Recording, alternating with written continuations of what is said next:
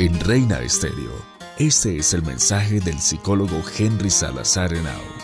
Reina Estéreo, de tu oído a tu corazón. Cordial saludo para todos. Hay que buscarse un amante, por el doctor Jorge Bucay de la Universidad de Miami. Él dice, muchas personas tienen un amante y otras quisieran tenerlo. Y también están las que no lo tienen o las que lo tenían y lo perdieron. Y son generalmente estas dos últimas las que vienen a mi consultorio para decirme que están tristes o que tienen distintos síntomas como insomnio, falta de voluntad, pesimismo, crisis de llanto o los más diversos dolores. Me cuentan que sus vidas transcurren de manera monótona y sin expectativas, que trabajan nada más que para subsistir y que no saben en qué ocupar su tiempo libre. En fin, palabras más, palabras menos, están verdaderamente desesperanzadas. Antes de contarme esto, ya habían visitado otros consultorios en los que recibieron la condolencia de un diagnóstico seguro, depresión, y la infantable receta del antidepresivo de turno. Entonces, después de que las escucho atentamente, les digo que no necesitan un antidepresivo, que lo que realmente necesitan es un amante. Es, increíble ver la expresión de sus ojos cuando reciben mi veredicto. Están las que piensan, ¿cómo es posible que un profesional se despache alegremente con una sugerencia tan poco científica? Y también están las que escandalizadas se despiden y no vuelven nunca más. A las que deciden quedarse y no salen espantadas por el consejo, les doy la siguiente definición. Amante es lo que nos apasiona, lo que ocupa nuestro pensamiento antes de quedarnos dormidos y es también quien a veces no nos deja dormir.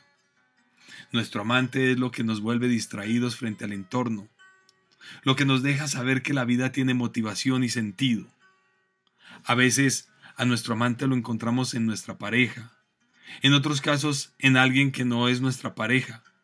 También solemos hallarlos en la investigación científica, en la literatura, en la música, en la política, en el deporte, en el trabajo cuando es vocacional, en la necesidad de trascender espiritualmente, en la amistad, en la buena mesa, en el estudio o en el obsesivo placer de un hobby. En fin, un amante es alguien o algo que nos pone de novio con la vida y nos aparta del triste destino de durar.